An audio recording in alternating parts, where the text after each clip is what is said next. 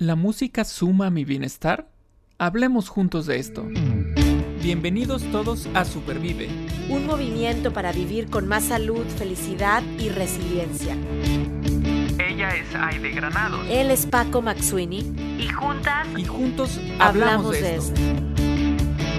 Porque valoras tu salud tanto como valoras a tu familia, Supervive es para ti. La música, la música es algo que ha formado parte de, nuestra vida en cualquier, en cualquier etapa de nuestra vida. La música ha estado presente de cualquier persona, eso lo, lo aseguro desde las mañanitas, ¿no? Si es algo así tan común, tan, tan del, tan, no sé, que lo podemos disfrutar en diferentes etapas, ya que las cantemos o que nos las canten, desde eso hasta ser un intérprete, por ejemplo, la música siempre está con nosotros. Entonces vamos a platicar el día de hoy con un gran invitado, gran, gran invitado que tenemos para platicar de este tema de cómo supervivir con la música en nuestra vida. Nuestro invitado de hoy es José Luis Damián Luna, mejor conocido como Pepe Damián, hijo del reconocido músico guerrerense Beto Bermúdez. Nació en México DF, ahora CDMX, el 12 de junio de 1975. Empieza a realizarse como músico a los nueve años de edad, acompañando en la batería a su padre en eventos culturales a lo largo del estado de Guerrero, al mismo tiempo que estudia con el maestro Álvaro López. A la edad de 18 años se une al grupo de músicos que acompañan al cantante Mijares bajo la dirección de Nando Hernández. Durante su carrera ha participado con artistas como Alex Sintek, Timbiriche, Cristian Castro, Emanuel, Pandora, Mijares, Armando Manzaneros, Tan, eh, Tania Libertad, Guadalupe Pineda, María del Sol, La Quinta Estación, Gustavo Lara, Ana Cirré y varios más, recorriendo parte del continente americano. También junto a Sasha, Benny y Eric, donde es compositor y productor en el disco Vuelta al Sol. Su experiencia lo ha llevado a los estudios de grabación, participando así en producciones discográficas de Sasha, Benny y Eric, Mijares, Sin Bandera, Benny Ibarra, Cabá, Moenia, Hash, Lu, Kalimba, Tres de Copas y Alejandro Fernández. Al mando de Aureo Vaqueiro, de Sin Bandera, Alejandro Fernández, de Peter Walsh, de Simple Minds y Miguel Bosé, y el productor Alan Parsons, de Beatles y Pink Floyd. Nada más discos por los cuales ha sido nominado y ganador de varios Latin Grammy, en donde fue premiado al Grammy americano por el disco intitulado De Sin Bandera. Eh, se ha presentado acompañando a diferentes artistas en más de mil conciertos en escenarios tan importantes como el Teatro Metropolitan y el Auditorio Nacional, así como Honda Theater en California y el Madison Square Garden en Nueva York. Otra parte importante donde se ha desarrollado es dentro del cine mexicano, participando en realización de soundtracks como Matando Cabos, Puños Rosas, Zapata, La Última Noche, El Tigre de Santa Julia y Cero Iván 4. Ha participado en bandas de jazz, pop y rock, como Wet Paint de Roberto eh, Arballo Betuco, eh, Quinto Grado de Víctor Patrón, Tenoch de Nando y Pepe Hernández, Jam de Pepe Morán Yacid bajo el mando de Beto Obregón, Los Beltons dirigido por Sabo Romo, Benny, Motel, actualmente forma parte de la banda de Alex Intec y de sus proyectos Deep Miles, donde participa como compositor y productor. Finalmente terminamos termino de decir todo esto y, y, bueno, uno dice, ah, pues es que hay que resumirlo porque tal vez esté un poquito largo. Pero dices, no, es que la, experiencia que tiene y ese currículum, pues nos habla del gran invitado, ahora sí que con todas las tablas para contarnos y platicarnos de cómo supervivir con la música. Entonces, pues te damos la bienvenida al mismo tiempo que le doy la bienvenida a Aide, que ahí estuvo paciente esperando a que yo terminara de leer esto. Estuve disfrutando. Pepe, bienvenido. Gracias por estar aquí. Qué gusto platicar en este episodio contigo. Muchas gracias, Aide. Muchas gracias, Paco. Gracias por la invitación. Es un gusto estar aquí con ustedes. Em, sobrevivir. Esto, esto, es toda una odisea, ¿eh? pero es una muy divertida y muy bonita. No, muchas gracias, Pepe. Oye, y estoy escuchando a Paco. Como dije, lo disfruté. Eh, y pues es claro desde chiquito que la música forma parte de tu vida, o sea, ha formado parte de tu vida desde tu papá. Eh, y, he tenido el privilegio, la verdad, el regalo de verte tocar a pocos metros de distancia en un concierto hace un par de años aquí en Dallas. Y te sigo en redes sociales, por supuesto, y veo, he visto cómo te transformas cuando tocas la música y me imagino que cuando la escuchas, cuando la compones. Entonces, Pepe, yo quiero escuchar de ti tu historia con la música. ¿Cómo surgió ese amor? Porque tienes un amor por ella, lo, veo, lo, lo, escucho, pero, pero quiero que nos cuentes cómo surgió ese amor, esa historia de amor con la música. Pues en mi caso surgió de una manera natural y muy fácil. Em, yo la tuve en casa desde niño, al momento de que mi padre eh, fue un gran, gran músico, guerrerense, fue un virtuoso eh, y puso a mi alcance tanta música. Creo que en ese momento decidí, y no tan solo decidí, pero la verdad es que no tuve muchas opciones. Yo quería hacer música sí o sí. Mi padre tocó guitarra, siempre tuve las guitarras en casa. Él me puso a estudiar todo lo que pudo, me puso a estudiar guitarra, me puso a estudiar piano. Eh, de niño me llevaban a Limba a estudiar salterio, no sé por qué enseñan salterio en el Limba, pero bueno, esperemos que lo dejen de hacer. Eh, después agarré la batería, pasé por el órgano y finalmente decidí que, que lo mío era la bataca. ¿no? Eh, toco la guitarra como segundo instrumento y, y, es con lo que me apoyo para componer y para arreglar, etcétera, pero mi instrumento siempre ha sido la batería. desde niño tuve discos en mi casa de, todos los géneros, ¿no? Tuve mucho jazz porque mi papá escuchaba mucho jazz. Eh, aparte de la música folclórica, ¿no? Así que las raíces eh, guerrerenses las tengo, las tengo muy bien, muy bien puestas. Pero tengo, tengo muy claro el momento en el que decidí que quería hacer esto y yo, yo era niño, no recuerdo la edad que tenía. Pero en mi casa había un disco en vivo del trompetista Chuck Manjon, en, en vivo en el Hollywood Bowl, por cierto. Me encanta Chuck Manjon. Sí, es bien padre. Y entonces yo abría, era un disco doble, era un álbum cuando, cuando existían los acetatos, ahora ya existen otra vez, pero cuando existían originalmente, ustedes chavos no saben de eso, ustedes ya los vieron de colores, nosotros no, eran negros todos. Sí, nosotros de, Y entonces yo abría el álbum y pues traía el arte, traía fotos de los músicos en vivo y fotos del escenario. Y entonces eh, yo veía las fotos de los músicos y de la batería y veía el público. Y creo que yo, quería, yo quería estar ahí, ¿no? decidí que era algo que yo quería hacer.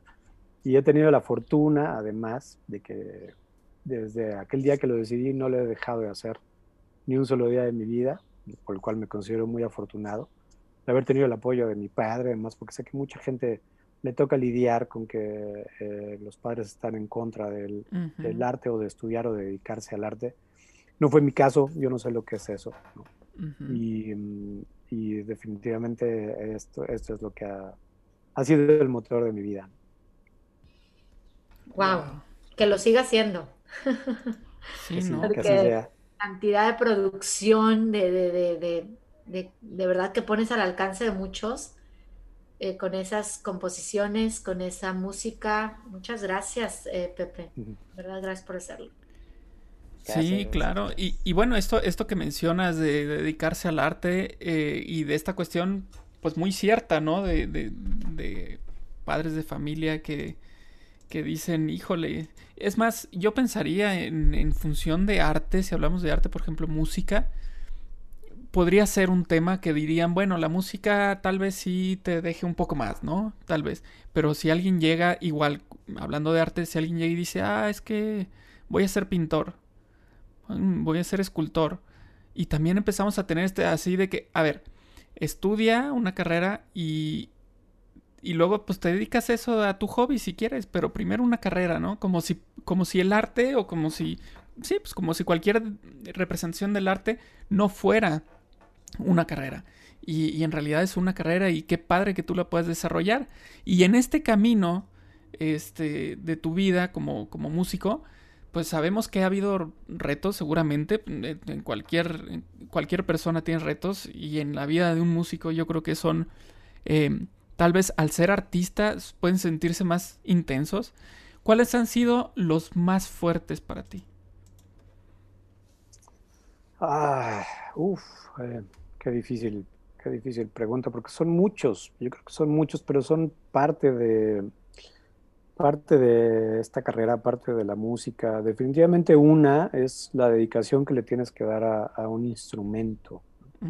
Y probablemente por ahí viene el error que muchos cometemos en algún momento, pero nuevamente por la fortuna de, de haber tenido a mi padre junto a mí, quien me inculcó a estudiar, ¿no? Además, no poder, de la mano de mi maestro de batería, que fue uno de los grandes maestros de batería en México, el maestro Álvaro López, para los que la gente lo conozcan o lo recuerden, el, el, el grande, el, el, viejo, porque hay un Álvaro López joven. Em, los dos eran muy estrictos ¿no? conmigo. me inculcaron un método de estudio. Em, cuando yo decidí dedicarme a la batería, estudiaba no menos de ocho horas diarias. Por lo regular estudiaba entre 10 y 12 horas diarias y eso era una rutina sin parar, ¿no? No, existía un día de descanso así, excepto los domingos a veces, pero hacía algo más relacionado con la música. Entonces, eh, la música necesita mucha dedicación. Los, los, músicos sinfónicos pasan 10 años estudiando este, la carrera nada más, antes de empezar a desarrollar, antes de proponer, antes de, de crear. Entonces sí es, sí es muy largo, implica un gran esfuerzo y además el instrumento es muy celoso, el instrumento no se le puede dejar descansar eh, unos cuantos días, ¿no? Porque las habilidades se, atrofian, se van demeritando, y llega un punto en el que no necesariamente, pero no, no, no sigues desarrollando o creciendo. Eh, como que uno se puede estancar muy fácilmente y además la música pues se ha convertido en una industria, una industria que demanda y que ofrece y que de repente es de moda y que de es de productos y entonces trae un ritmo vertiginoso, eh, lo puedo comparar a veces con la tecnología. Hay que estar vigente, hay que estar súper sobre, si no de repente te das cuenta que tienes un iPhone 4 cuando todo el mundo ya está en el 12. Así es. Exacto. Así es.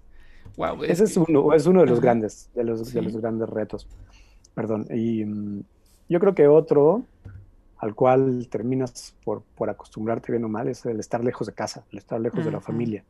Em, cuando somos músicos de, de, gira, te la pasas todo el tiempo de un lado para otro, que finalmente es parte de lo que nos mueve, lo que nos emociona y apasiona, pero por lo mismo pues te pierdes eh, cumpleaños, bautizos, bodas, este, divorcios, sepelios, te pierdes todas las festividades, ¿no?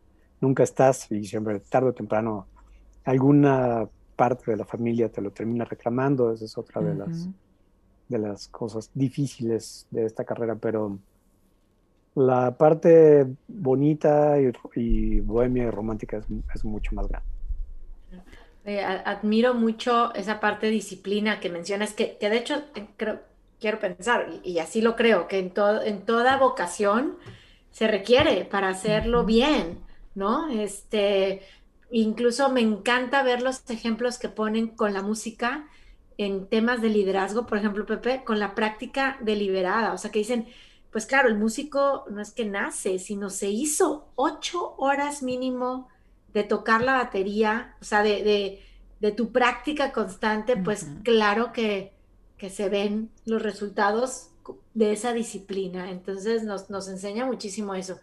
Y, y, yo traigo aquí una pregunta que te quiero hacer, es que, pues obviamente, todos los seres humanos tenemos sentimos, tenemos días buenos, días no tan buenos, sentimos emociones agradables, pero también desagradables.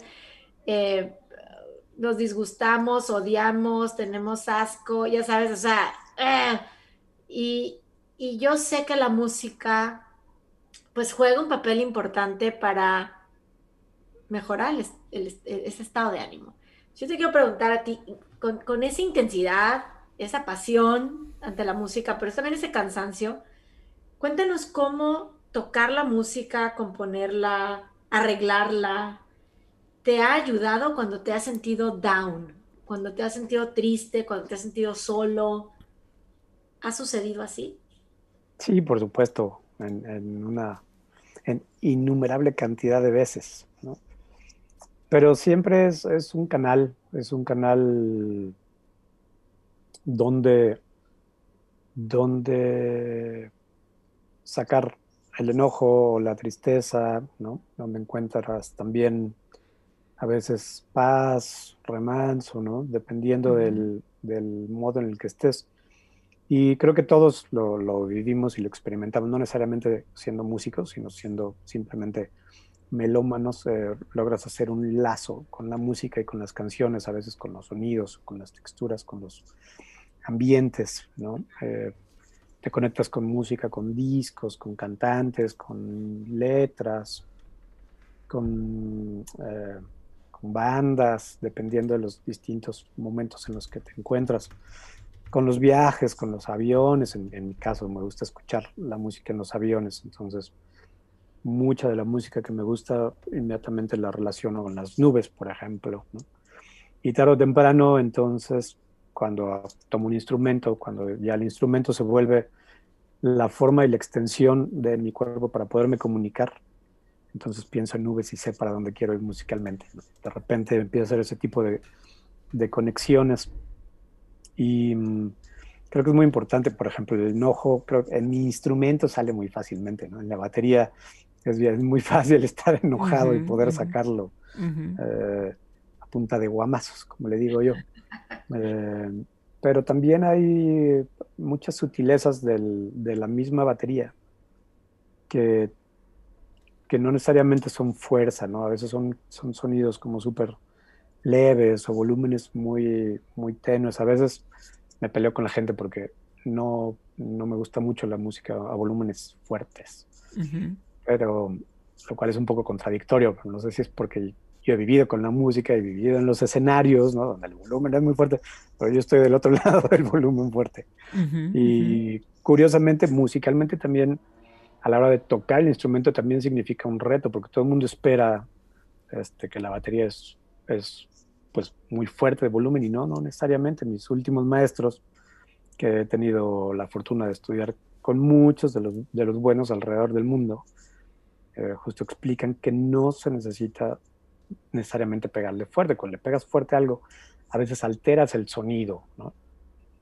No para bien, a veces para mal. Y creo que esto aplica para muchas otras áreas de la vida, ¿no? A veces cuando haces algo con mucha intensidad, no necesariamente vas a obtener un buen resultado. A veces es mejor irte, llevarte la leve, como dicen por ahí. Sí. Claro. Claro, eh, hemos, hemos platicado eh, aquí en, el podcast sobre, por ejemplo, un tema del acompañante de metas, ¿no? Y, ahorita yo, pensando eh, en ti como compositor, creo yo que tiene que haber este, me imagino que tú debes tener amigos, acompañantes, que, que, que son tus mejores críticos, porque a veces uno, cuando es creador, este, se enamora de sus propias piezas, ¿no? Pero eh, no siempre tienen la química con la, demás gente. Y entonces eh, uno puede decir, es que esta pieza es lo máximo, esta creación es lo máximo. Y cuando lo escucha alguien más dice, eh, pues hay dos, tres, ¿no? Y entonces a veces es difícil uno mismo darse cuenta de, de, que puede, puede hacer otra cosa, puede mejorar, puede, puede buscar otro, otro camino. Y, para ello, eh, me imagino que hay terceros, hay otras personas que están contigo y, te dicen, has hablado de maestros, pero, pero una cosa es un maestro y otra cosa es así como un, par, ¿no? Un peer, que le llaman. Uno, uno que esté más o menos de, tu nivel. ¿Tú, tú cuentas con, esa estructura de, amistad, de, profesionales que, que te dicen, ¿sabes qué? Pues vas bien, o sabes que no estás, pero este, para el monte, mejor vete por este lado. Sí, claro. Em, creo que em, parte de, de, las personas con las que he tenido la oportunidad de trabajar es también eh, la fortuna de que varios de ellos son mis amigos y mis maestros, no, no de batería, sino de música, de producción o, de vida. Entre ellos eh, considero, los considero eh, cercanos y amigos a Alex Sintek, que es para mí uno de los grandes compositores de, nuestro tiempo en México. Eh, Benny, Benny Barra, por supuesto, es otro gran productor y ejecutante, guitarrista, cantante, músico.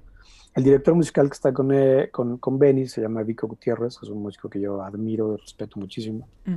Y son personas con un oído, un oído, un oído analítico muy agudo, ¿no? Que sacan el bisturí siempre y que además no tienen ningún interés de por medio, así que confío, confío en ellos cuando me dan alguna especie de retroalimentación acerca de lo que sea que estamos haciendo. Pero al mismo tiempo he aprendido en, confiar y creer en lo que yo quiero hacer.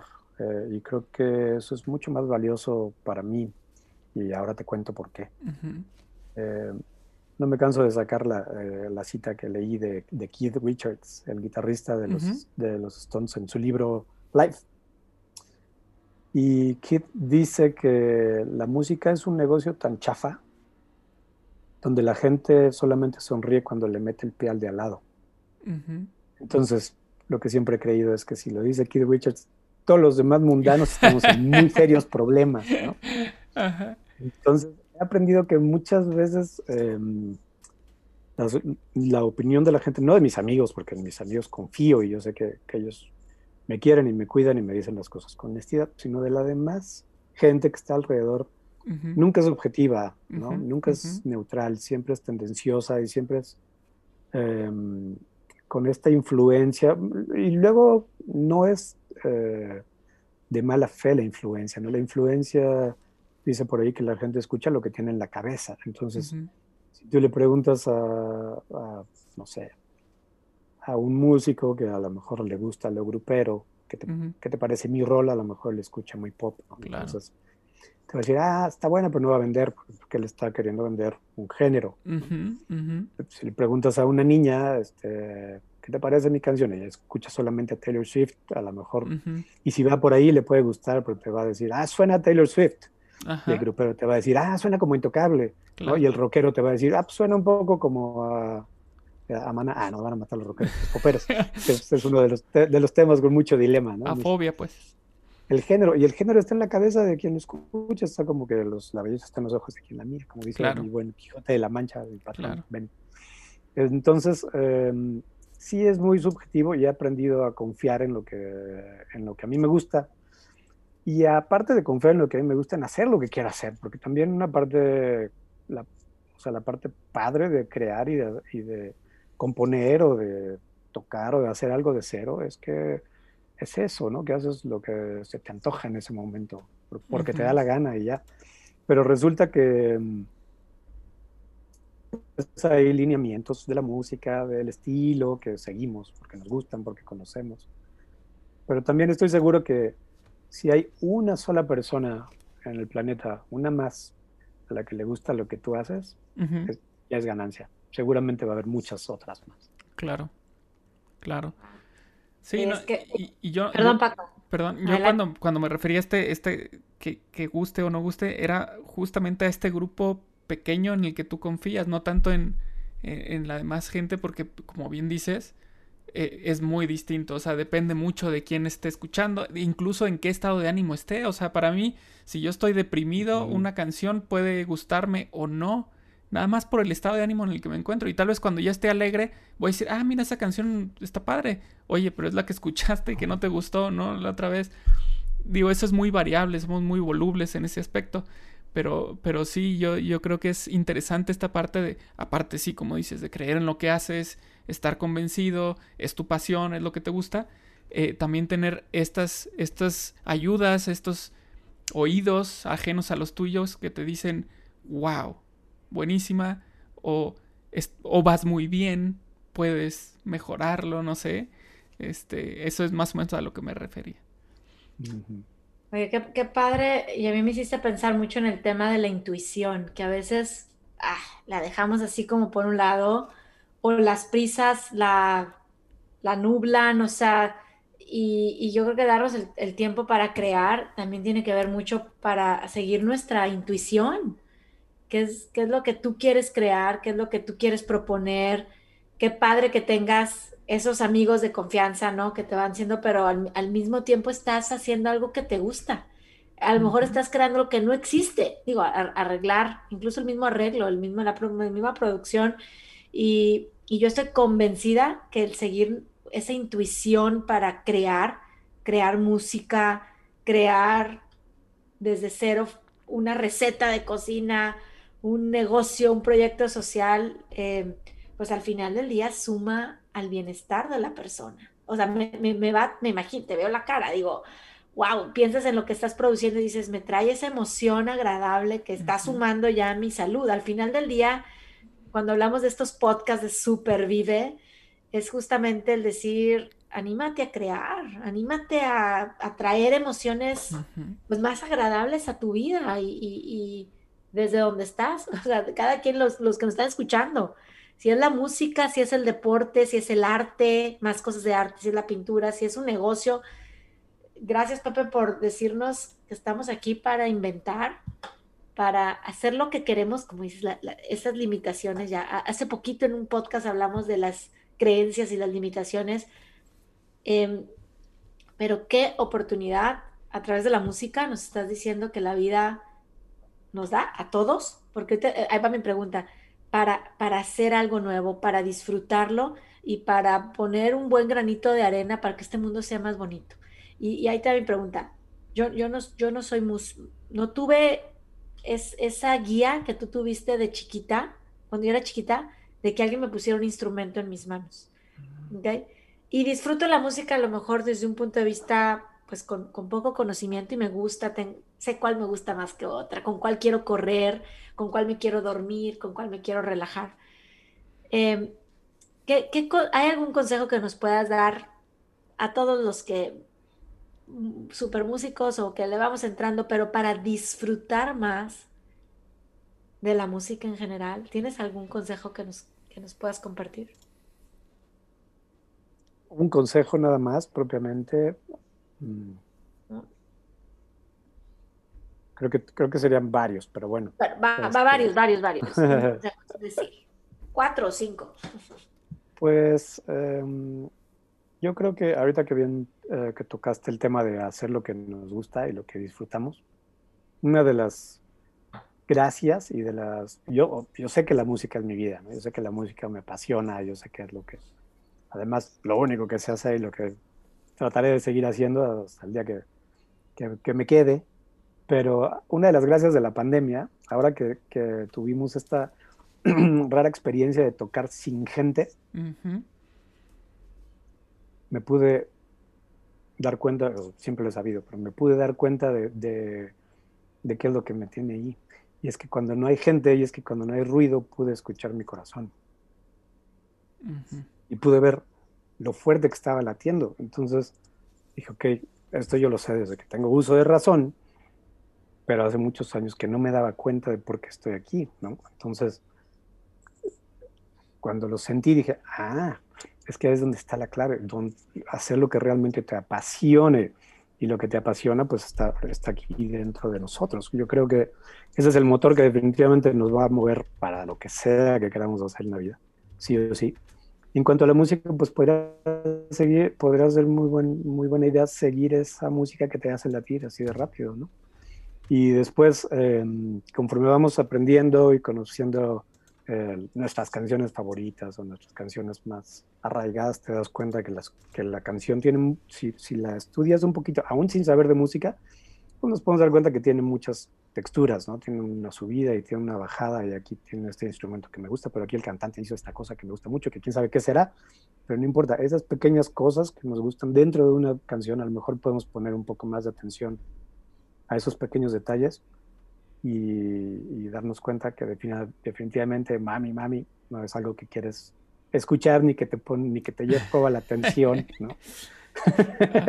y entonces encontrar eh, esas cosas que nosotros los músicos vemos en la música que la demás gente no la ve. Gracias.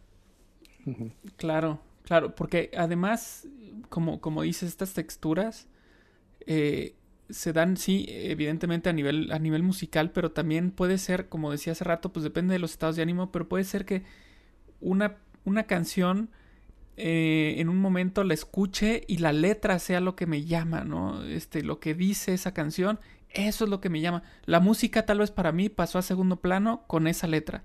Y al revés, hay veces en los que escuchas la música y la letra te importa muy poco. La música es la que te hace sentir, la que te hace vibrar, la que te hace sonreír o que te hace llorar, dependiendo, ¿no? Pero, pero sí, eso es, eso es algo, algo que me encanta de la música, que, que, que yo creo que la música está viva. O sea, una pieza musical está viva porque va cambiando en ti con el paso del tiempo. La pieza es la misma, pero las reacciones que tú tienes ante esa pieza van cambiando, se van modificando. Entonces te está hablando constantemente la música, este, está contigo, ¿no? ¿Qué quieres? ¿Estar enojado? Pues te, hago enojar. ¿Quieres estar triste? Tristeamos juntos, ¿no? E, eso es algo que me gusta mucho de, la música y, y bueno, también de los artistas, que también vas agarrando como que a los artistas eh, también por, por cómo me siento o cómo me quiero sentir. Si me quiero sentir tristón, pues bueno, vámonos allá, algo de trova, vámonos con un Edgar Oceransky este, y cortarme las venas. Este, o si me quiero sentir eh, pues más contento, más feliz, bueno, pues tal vez vamos a escuchar un poco más de la música, no sé, Mika o, o algo que nos, que nos levante el, ánimo, ¿no? Este, ese tipo de cosas son, son las que me, me, fascinan de, de, la música y, que tú estés ahí, que tú seas creador de eso es, es, increíble. Eh, y hablando de esto, ¿cómo, cómo crees tú que, que, la música impacta en nuestro bienestar? Eh, ¿cómo, ¿cómo, puede hacer que, que, nuestro bienestar sea más grande cada vez? ¿Tú, tú qué opinas?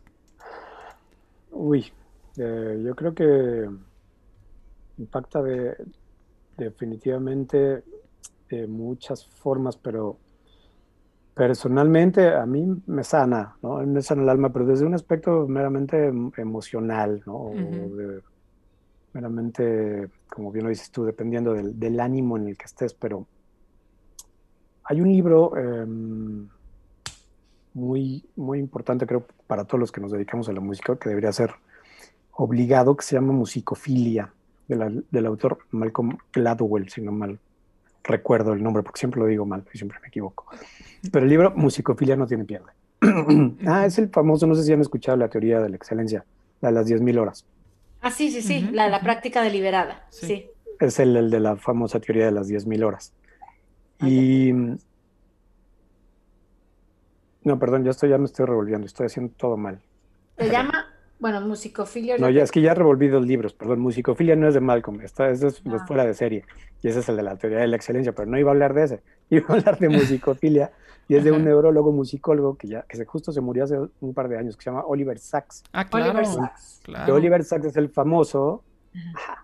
El del sombrero, el de. Mi mujer es un sombrero, que confundió a su mujer con un sombrero. Aquí tengo el libro ese, sí, sí, sí. Ah, mira. Bueno, musicofilia de Oliver lo debes de tener ahí y justo él se dedicó eh, toda su vida a estudiar em, la música como medicina.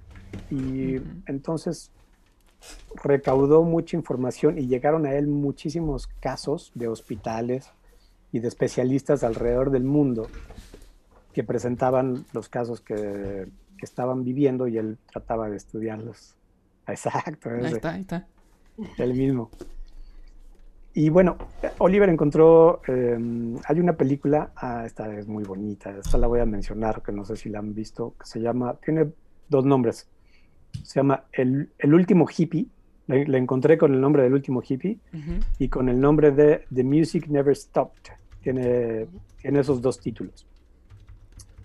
Y es, un, y es una película basada en un estudio de Oliver, de un caso que le llegó de un, chavo que un, buen día lo encontraron em, como indigente en la calle y resultó que alguien lo conocía y lo llevó a su casa. El chavo tenía un tumor en el cerebro y ya, y ya estaba volviendo disfuncional. El chavo ya no sabía muy bien, ya no hablaba, ya tenía como varios padecimientos.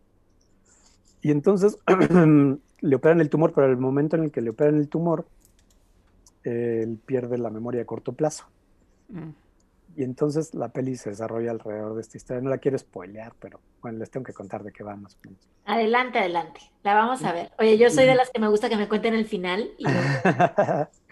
Y, entonces él ya no, ya no habla, ya no interactúa, no dice nada, no, no tiene emociones. Y está, en, está internado, está internado en un hospital.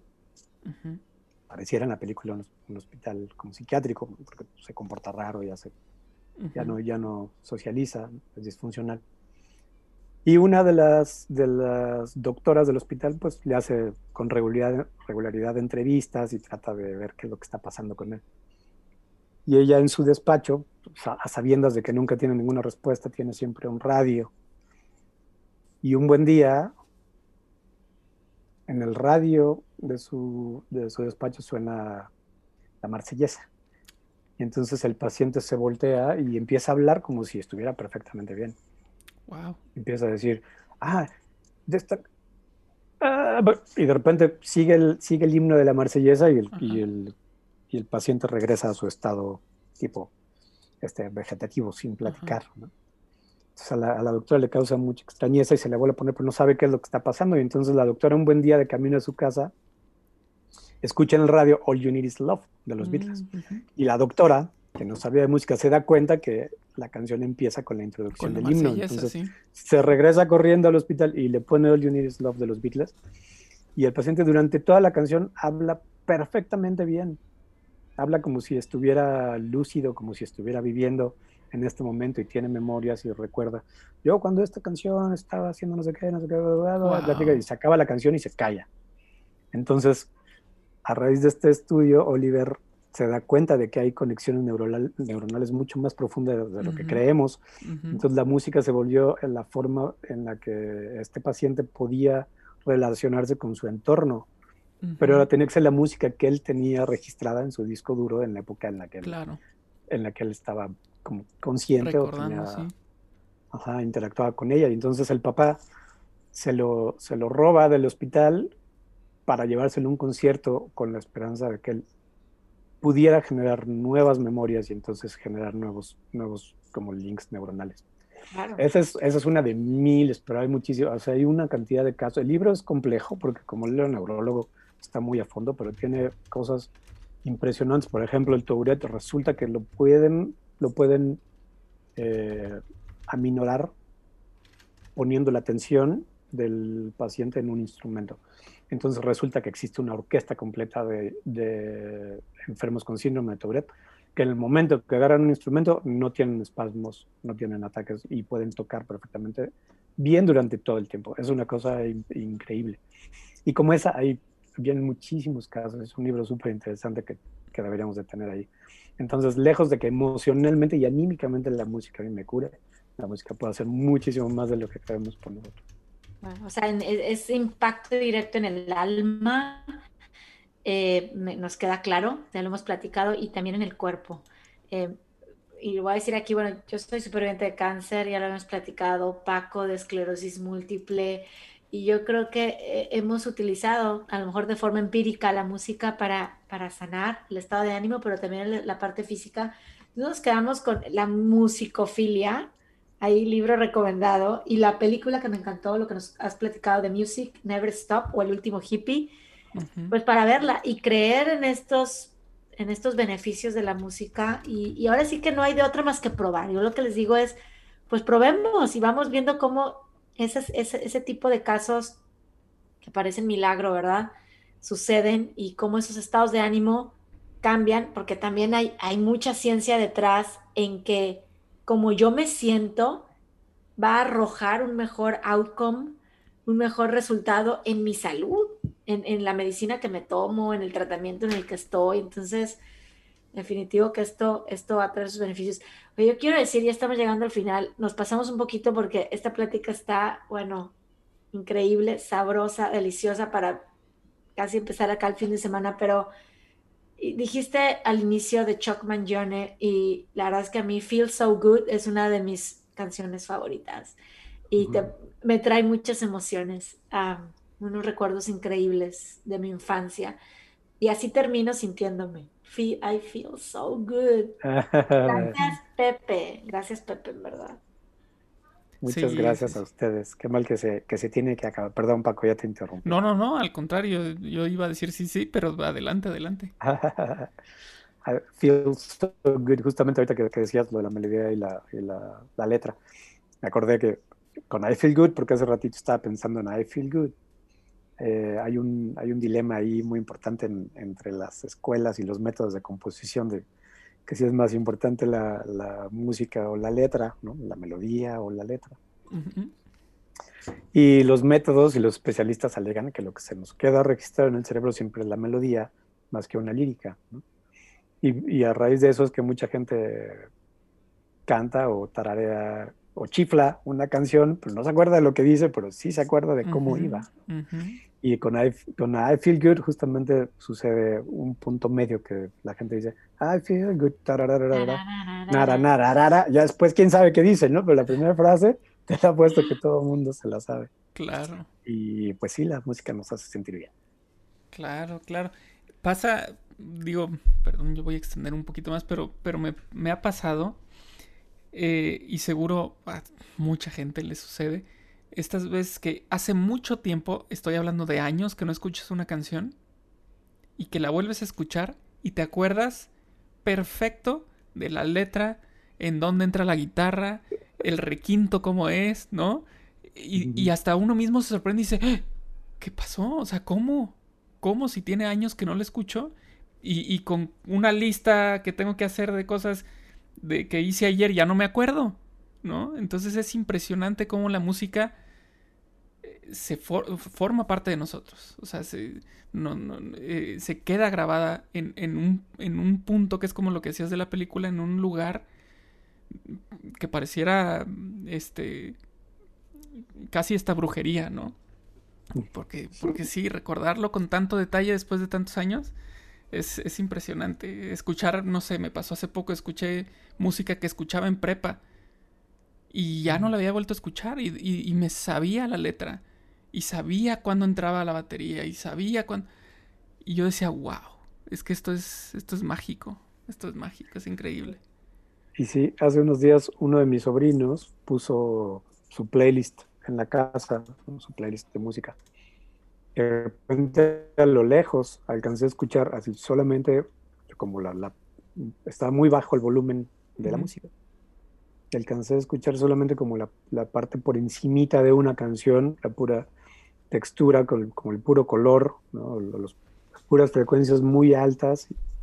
Y dije, ah, es el Level 42, pero no puedo creer que mi sobrino traiga Level 42. Le dije, súbele. Efectivamente, era un disco de Level 42 que yo escuché hasta que me cansé, porque es una de las bandas que, escuché y escuché porque antes, jovencitos, este, no existía la posibilidad de escuchar lo que uno quería y claro, comprabas el disco y el cassette. No, o sea, uno con trabajo se podía conseguir un cassette o un CD, ¿no? Claro. entonces grabamos ese para vuelta y vuelta y vuelta. Y, hasta que se rayaba, hasta que se Sí, cuando, cuando eh, el, el, el tocacassettes del carro daba vuelta solito, no, bueno, era la gran maravilla, porque pues ya no tenía que sacarlo yo. Pero eso traía una fortuna que, que ahora se la están perdiendo, y es que nos aprendimos, por ejemplo, como músicos, ¿no?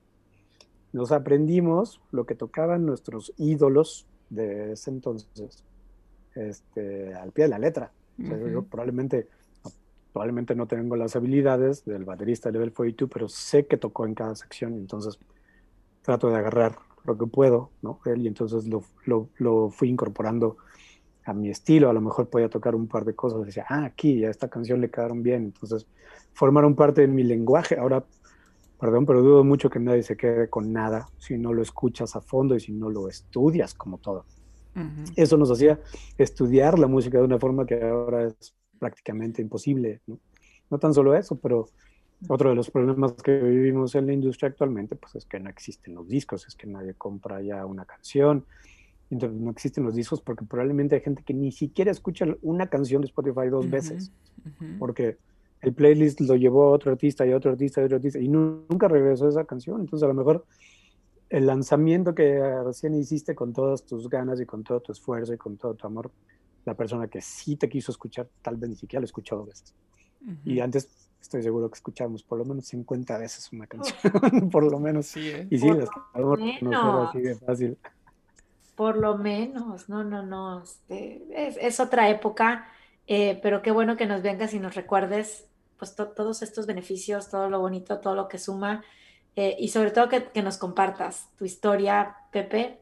Eh, ojalá regrese en la pandemia, nos deje regresar pronto a conciertos y a giras, y que podamos disfrutar, verte y disfrutar de ese momento mágico, porque los conciertos son mágicos, Sí, la música es mágica. Claro. Son mágicos, sí. sí. Muchas gracias, Aide. Muchas gracias, Paco, por la invitación. Es un gusto estar con ustedes. Ojalá no sea la última. Es la primera y me da mucho gusto, pero espero que Oye. nos veamos en los conciertos, sí, por Claro. supuesto. O- Oye, Pepe, di- dinos aquí cómo te siguen, redes sociales, este, cómo, cómo para, para seguir escuchándote. Por supuesto que vamos a poner en comentarios las, la- algunas de tus listas en Spotify, pero cómo, cómo te podemos seguir y escuchar más. Pues mis redes soy eh, arroba Pepe Damián en, en todas, eh, o casi todas. Estoy en Instagram, estoy en, en Twitter como arroba Pepe Damián, eh, facebook.com diagonal Pepe Damián Music, creo. Encuentro mi perfil. Y este, ¿qué otras? Pasa YouTube, el YouTube channel, youtube.com diagonal Pepe Damián igual. Eh, en YouTube subo, me gusta subir drum camps para aquellos músicos este, que les gusta ver de cerca un show, subo ahí videos eh, siempre tocando con los diferentes artistas con los que tengo la oportunidad de trabajar y, y una que otra ocurrencia, hay un tutorial de, de software de estos que nos gustan, que son complicados, de estas cosas que nos encanta rompernos la cabeza nada más porque sí. Por diversión, deporte. Exacto. Ya está. Pues muchísimas gracias, de verdad fue una plática de esas, de esas pláticas que no quieres que acaben, ¿no? Entonces, este, pero tienen que acabar, porque así es la cosa. Tienen Este, muchísimas gracias y, y bueno, pues nos escuchamos en el siguiente podcast. Aide, muchísimas gracias, Pepe. Al, al contrario, gracias, Pepe. Esta es tu casa. Ojalá pronto te veamos, nos demos un abrazo, te volvamos a tener acá en, en el podcast Supervive. Y bueno, a todos los que nos están siguiendo y escuchando, gracias y nos vemos en el próximo episodio de Supervive. Yeah. Gracias y hasta pronto.